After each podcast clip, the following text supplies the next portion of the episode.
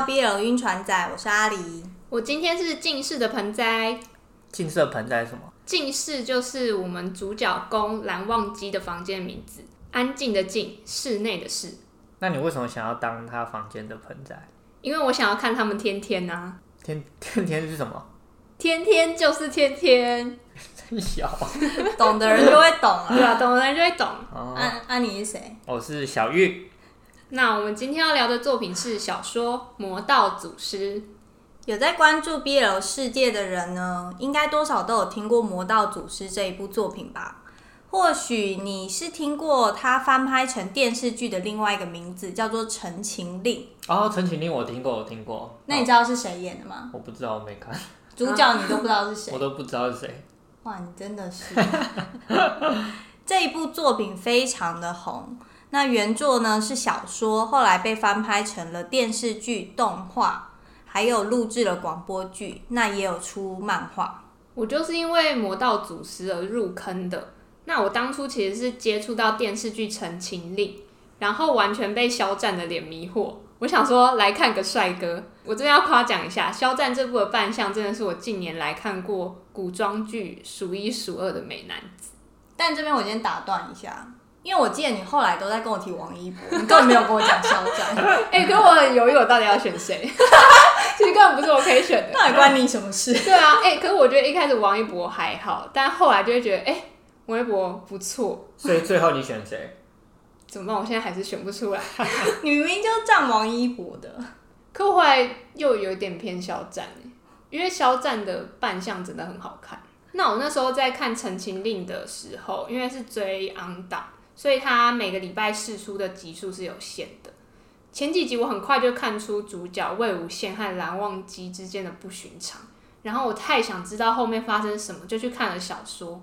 小说一看不得了，直接熬夜好几天。我想说，哇，这么心痛的转折，这么甜美的爱情是怎么回事？这是什么世界？我要加入。然后我就。一脚踏进了 BL 的大门哦，所以这是你的启发作品。对，它就是我的初心，一入府门深似海。纵使我后来这是什么府？这是什么成语？就深似海，就是、哦、就是很棒的成语。纵使我之后看了更多更棒的原单作品，但它也难以抹灭《魔道祖师》在我心中的分量，因为初心终究还是有它的地位的，就有点像是我 BL 的初恋。哦，那你的初恋是什么？凤羽九天，哦，可是这个这名讲出来就非常有年代感，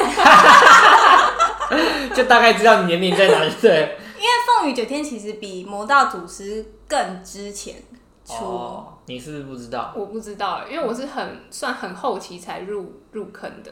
但是我了解，就是总共讲就是初心的这个心理。像我初心的作品，我回头看的时候，会发现有里面有很多莫名其妙的剧情。但是当初就是爱的要死。对，但他就是初恋，被初恋蒙蔽了双眼。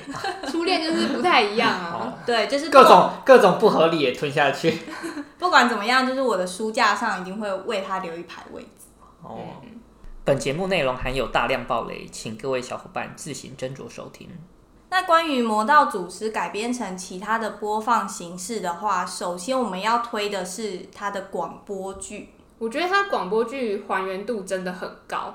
以下有两个片段是我觉得大家就算没时间也要挤出时间来去听 的两个片段。哇，硬逼耶！对，我跟你讲，听了真的不会后悔。那我记得广播剧应该都是在第二第二季跟第三季吧。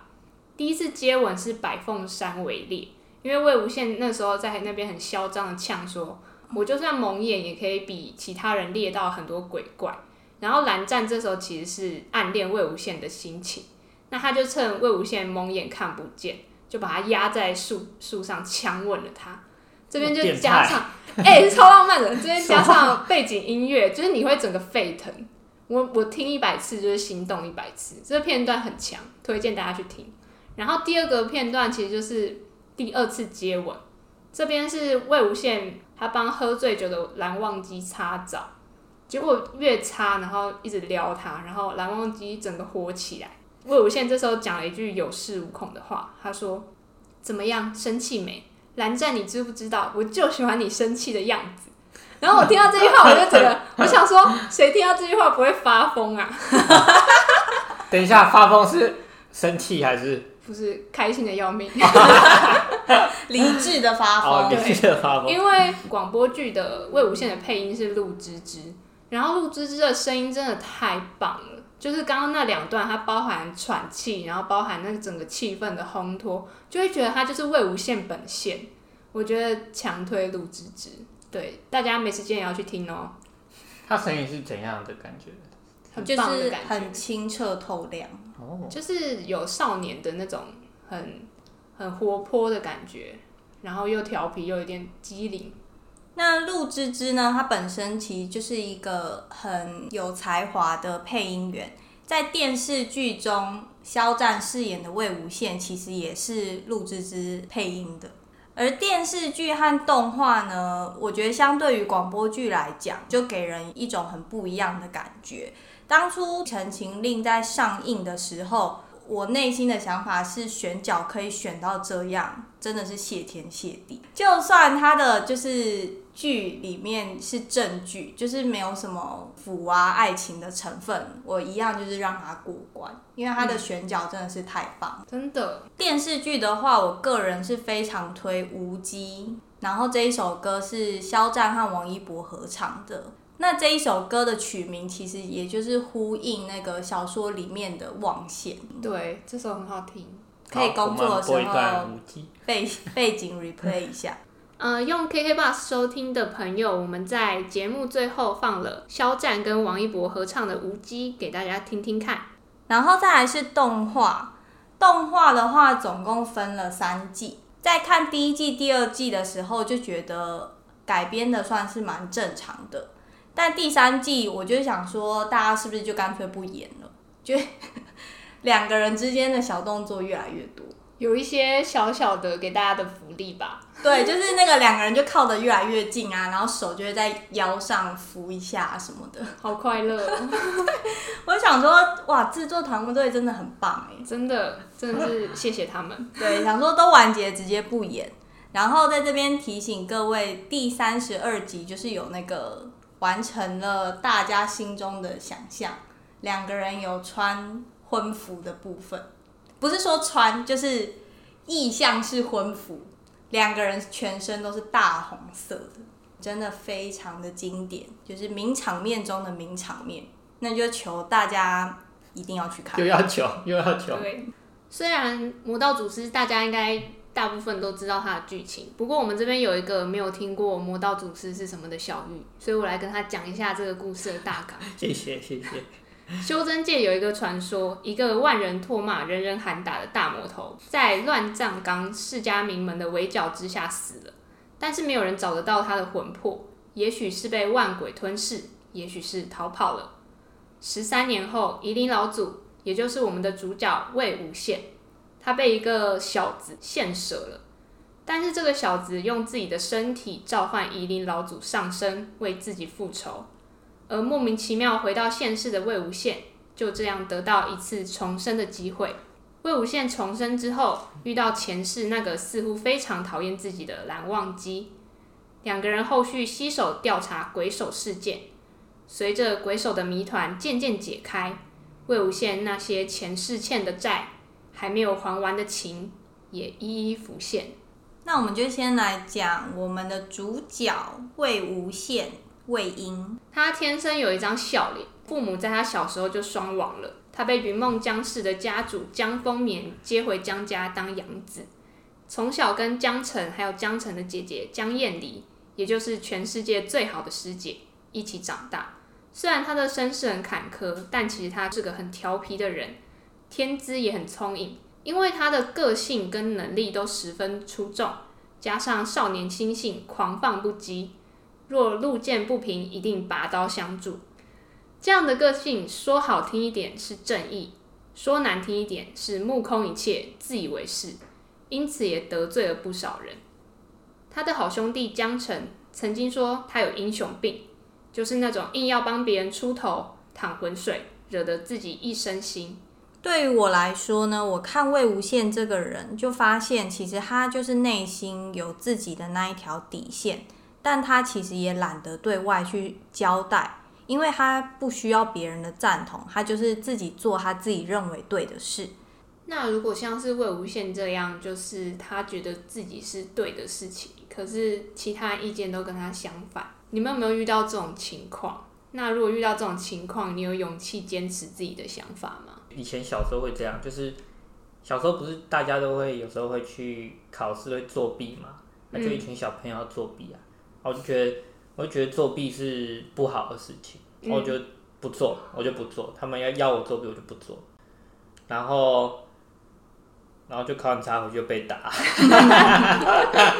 那你 同学有排挤你吗？没有，倒是不会因为这事排挤我，但我后来长大，我到大学之后我就。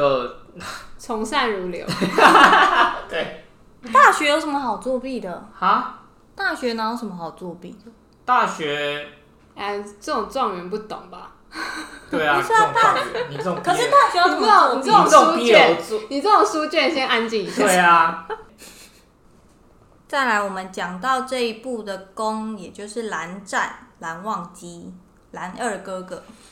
蓝二哥哥就是那种典型，我觉得超级帅的角色，就是他的个性是那种冷冷的，然后酷酷的，话不多，但他又很强。那少年时期就已经在魏无羡一次一次的撩拨之中，不知不觉动心了。我真的很喜欢看这种受很皮，然后攻渐渐把持不住的感觉。蓝湛在魏无羡死后，喝他喝过的酒，受他受过的伤。这边看超级心痛的，在十三年后，蓝湛认出魏无羡重生了，就紧紧抓住他的手，为了今生能好好的保护他，不再让他受到任何伤害。蓝忘机想要把魏无羡带回云深不知处藏起来，是不是在学他老爸？他老爸好像也是一个很深情的人，他们可能有深情的。遗传，浪漫基因，对，浪漫基因，因为他的老爸就是碰到他的老妈，可是他的老妈在一次的事件中杀了他老爸的老师，可是他老爸还是坚持，就是把老妈带回了云深不知处，辟了一间寒室，然后关起来。嗯、哦，就其实也有一点保护的意味，是不是？嗯、就把它放在那边，然后没有人可以动到他。嗯，我觉得他也是想要这样保护魏无羡。可是蓝湛有一个点，就是他真的，就他爸这样教他的吧？他以后有怎样就带到云深不知处。哦，应该应该说他可能是耳濡目染诶，因为蓝忘机小时候一个月只能见他妈一次。哦，然后都在云深不知处，云深不知处他在哪里？就是云深不知处，姑 苏姑苏。蓝忘机有一个问题是，他就是没有好好的表达。他喜欢魏无羡的时候，没有好好的表达，跟波吉一样，想要不太会表达，是不是？波吉是有一点天生的障碍。好，蓝忘机呢，是他的，我觉得是个性的问题，就是他很硬，然后很闷骚，可能也有一点不想要承认喜欢魏无羡吧。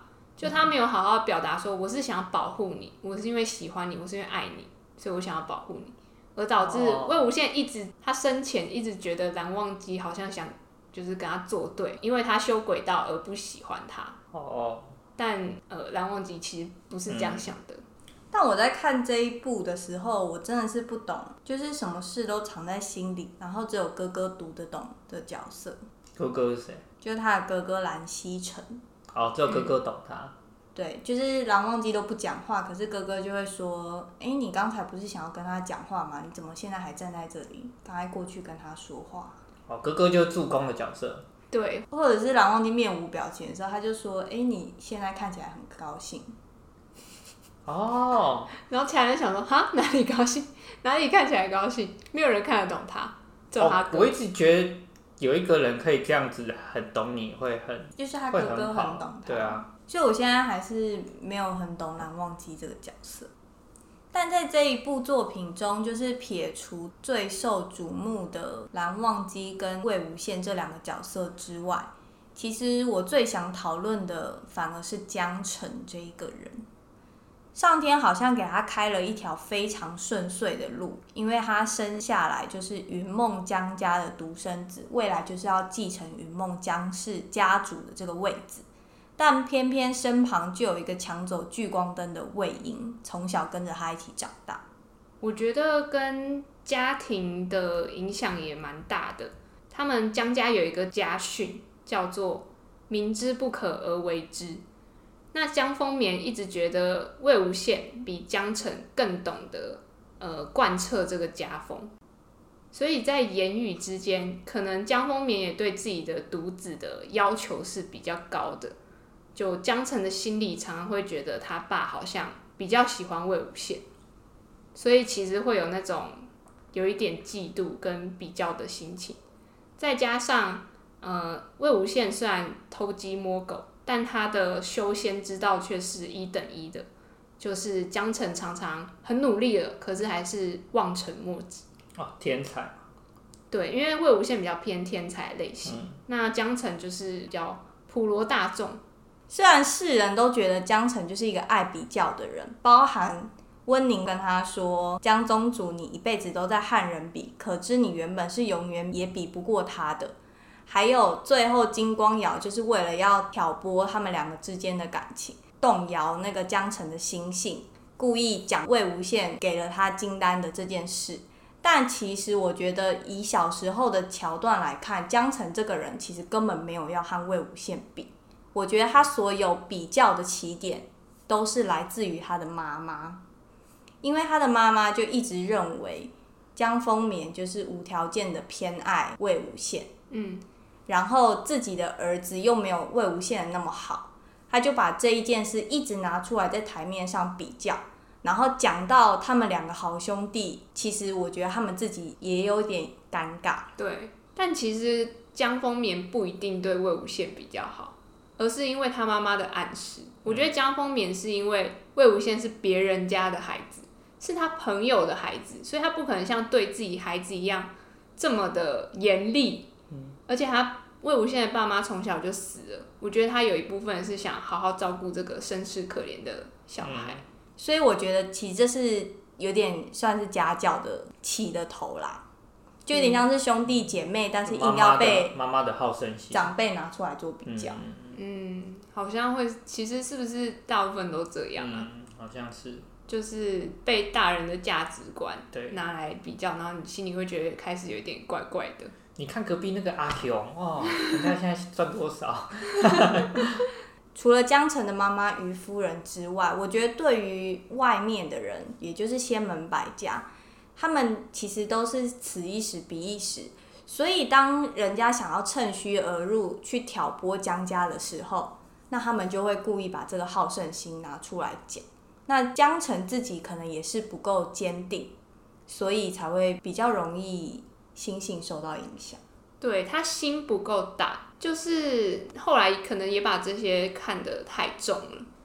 在外人闲言闲语挑拨离间魏无羡与江家的关系，那个时候魏无羡跟江澄讲了一句，他说：“将来你做家主，我就做你的下属，一辈子扶持你。”姑苏兰是有双臂，我们云梦江氏就有双杰。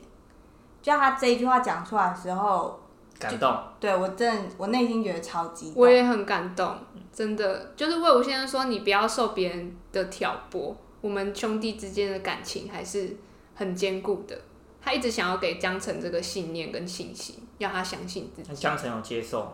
江澄当下当然接受啊。哦。但后来还是被挑拨。后来我觉得挑拨的原因也因为，就我刚刚说魏无羡的英雄病，就魏无羡有一些想要帮助别人的部分，嗯、可是他没有办法好好的顾及当初给江澄的这些誓言。哦，在魏无羡死后，其实江澄一直在找他，在众人眼里，江澄看起来是要找到他仇家的下落，然后可能做一些复仇的动作。但小说这边其实有描述到他的表情，到底是咬牙切齿、恨之入骨，还是欣喜若狂？我这边的想法是觉得说，他其实还是想要找到他兄弟的下落，想要知道他是否真的重生了，因为他对魏无羡的感情一直是又爱又恨。恨的部分是云梦江氏的家族全灭这件事情。其实虽然不是魏无羡刻意为之，但的确是因为他的作为导致这样的结果。那爱的部分呢？我觉得江澄对于魏无羡这个兄弟的部分，其实，在十三年后有一个很小的地方，我自己是觉得蛮贴心的，就是其实他对于魏无羡每一次的重逢都是生气的样子，嗯，然后表现出来也都是就想要骂魏无羡，嗯，但是在最后观音庙的时候，他却帮魏无羡带了他的跪地成亲，嗯。我就觉得这一部分就哇也太贴心了吧！我觉得他心里其实一直惦记着这个魏无羡。你知道，这个人虽然害你家破人亡，可是他其实也是你的家人。对，他也是他，他可能是他生在这个世间中认识最久的家人了，应该也是相处最久的。对，因为江澄的个性，他本来就是那种嘲讽技能点满的人。他就会一直去嘲讽魏无羡，但他我觉得他表达爱的方式不太一样啦。嗯嗯，江澄他呢，其实对比魏婴来说，他比较保守，而且很容易人云亦云。那可能是因为这样的个性关系，还有他后来成为江家家主的关系，他的观点比较放在以大局为重，所以当时他觉得要杀温氏余孽，保魏无羡。可是这个时候，他的兄弟魏无羡却跟他说：“没关系啊，你就把我弃了吧。”以江澄的观点来讲，我觉得我都考虑了这么多事，就为了要保住你，你却跟我说我我自己觉得没差。就你你说这样让人生不生气？真的会很生气，因为就对应到刚刚说、嗯、魏无羡以前跟他讲说：“我们云梦江氏就有双节。”他其实就为了要保住这些温室余孽，然后背叛了，应该算背叛了他们的誓言，嗯、就是我不待在云梦江氏了，因为我要保卫这些人，然后我不希望我现在作为牵扯到云梦讲师，因此我只能脱离。但这是魏婴，我觉得他比较自私的想法。嗯，就江澄的确要顾虑的事情是整个江家，就他们的观点，我觉得不一样。是不是？所以是不是可以讲魏无羡其实，嗯，他没有想到一个可以两全其美的方法。的确是没有，他想不到，所以他最后是说，他就舍弃了江澄。那不是他舍弃了江城，是他说他自己可以当弃子。哦。但江城前面在想的都是在要保全他。嗯嗯，江城其实想保护他。这个好难解啊，这种这这种关系。那我请总攻来告诉你，他们两个之间还有一个更难解的事情。中间发生了一件事，导致江澄没有办法完全的恨魏无羡，那就是云梦江氏被灭之后，魏无羡跟江澄在外流亡，流亡的途中，江澄被温氏抓走，导致他的金丹被灭。金丹这个东西就是修仙的时候的一个单元，就是你没有这个东西，你就没有办法有法力。哦、你就会变成等级零，对，你就是完全一个普通人，哦、你没有办法实践啊，或是没有办法使出一些法术。嗯，对。那金丹被灭这件事，就等于是以后要变成普通人。嗯，那个时候魏无羡心里在想，因为江澄在躺在床上养伤，魏无羡就在想说，以江澄这么自尊心高的一个个性，他是绝对没有办法当一个普通人的。嗯。他也觉得江澄绝对没有办法接受自己没有金丹，他觉得江澄宁愿去死。嗯，所以这个时候呢，魏无羡其实下定了一个决心，说他想要把自己的金丹剖给江澄，也就是魏无羡自己没有金丹，而把他的金丹就是送到江澄的身体里。那帮他做这件事情的人，其实就是我们前面提到的温情、温宁姐弟。因为温情是一个医师，oh. 然后他们就用一个很秘隐秘的方式。当时魏无羡也不可能直接跟江澄讲说：“哎、欸，我要把金丹给你。嗯”因为这样江澄接受也很奇怪吧？嗯，他自尊心那么高，应该也不会。对，所以他其实就说了一个谎言来骗江澄说：“呃，有一个神秘的方式，就是有一个修仙的道人。”然后他可以协助你，把你的金丹恢复，嗯，就是你自己的金丹恢复。江澄相信了，嗯，然后他们就做了这个手术，嗯，结束之后呢，江澄果然恢复金丹了。可是魏无羡其实就没有金丹了嘛，他就没有了灵力。江澄一直都不知道他现在体内的金丹是魏无羡的，所以当多年以后，温宁跟他讲说，其实你的金丹是魏无羡给你的，所以你根本没有办法跟他比较。然后江澄就超级震惊。可是我觉得这对于江澄来讲是一件很痛苦的事情，因为这个金丹也不是他主动要的，然后反而现在这金丹在他的体内，导致他对魏无羡有一个呃。愧疚之心，嗯，跟没有办法去责怪他的那种心情，导致他没有办法完全的恨他。嗯、所以我觉得这种感觉来讲，如果我是江澄的话，我会超级憋屈，因为、嗯，对啊，也不是我要的，对，所以这也是我觉得他没有办法完全去恨魏无羡这个人，嗯，的一个心情，就超级痛苦。然后这一部的最后啊，其实有提到就是江澄这边的真相。我看到这边真的觉得我要哭了耶。就是当初江澄不是被温氏抓走，然后导致他的金丹化掉吗？我以为是在他们逃亡的途中，江澄是要去呃故意不听劝，然后去硬要去取回他父母的尸体才被抓。但没想到是因为那个时候江澄发现魏无羡要被温氏撞上了。所以他就跑出去，把温氏的修士引开，然后导致魏无羡没有被抓到，可他自己却被抓到，然后后续导致他的金丹被化掉。所以其实他是为了保护魏无羡。哇，然后一直这样曲曲曲曲折折，曲曲折折。对，然后他们都想保护彼此，可是却变成这样。那这件事江澄也没有让魏无羡知道，就是我那时候其实是想要把他们引开。嗯不是因为我自己任性，就是他到最后也没有讲出这个话，啊，所以我觉得他们之间兄弟的感情一直让我觉得好可惜，真的很难回到当初那么好的样子。可是你也没有办法真的去恨这个人，嗯，因为他们的利益都是为了要保护对方。但对于江澄，我有一个比较不谅解的地方。当初他在跟魏无羡讨论是否要交出温情和温宁而保魏无羡的这个时候，我觉得他站在要把温情温宁推出去这部分，我个人不是很认同，因为毕竟温情温宁当初是在云梦江氏被灭的时候，唯一帮助过他们的人。哦，嗯。那后来魏无羡救了温情、温宁，还有温氏余孽一党，在乱葬岗那边就是建立了自己的一个小村庄。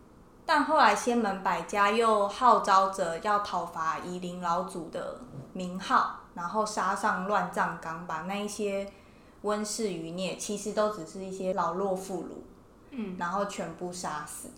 但在故事的最后的最后。魏无羡重生了之后，背后的藏镜人驱使凶师将仙门百家围在那个乱葬岗里面，最后救出这些仙门百家的，却是乱葬岗里面那个血池里面这些温室余孽的血尸。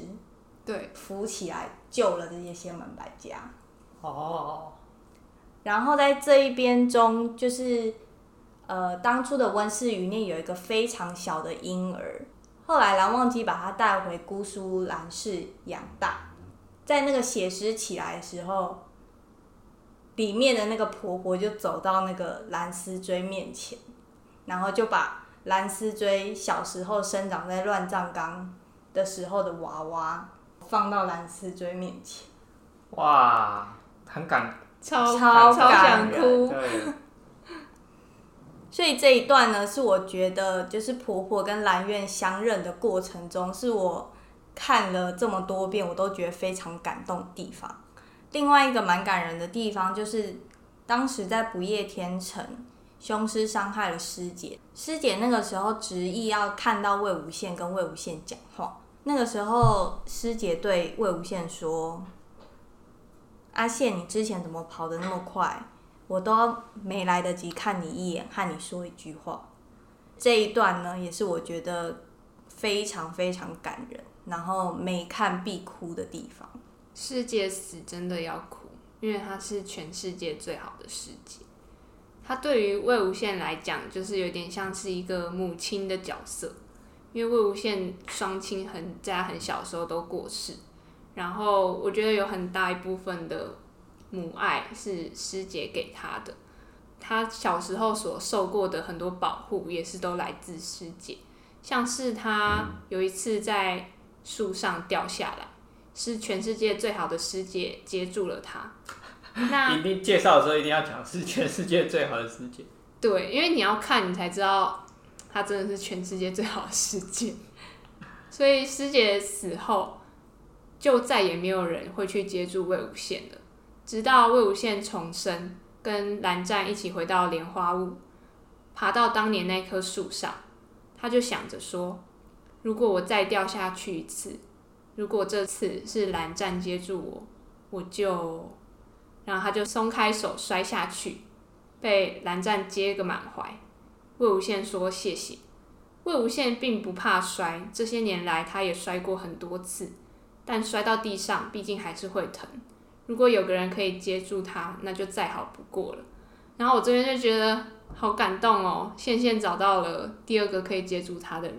就师姐死后，其实魏无羡就非常惨了，就整个就是被。万鬼反噬啊，然后被众人讨伐。嗯，但现在有蓝湛可以待在他身边支持他。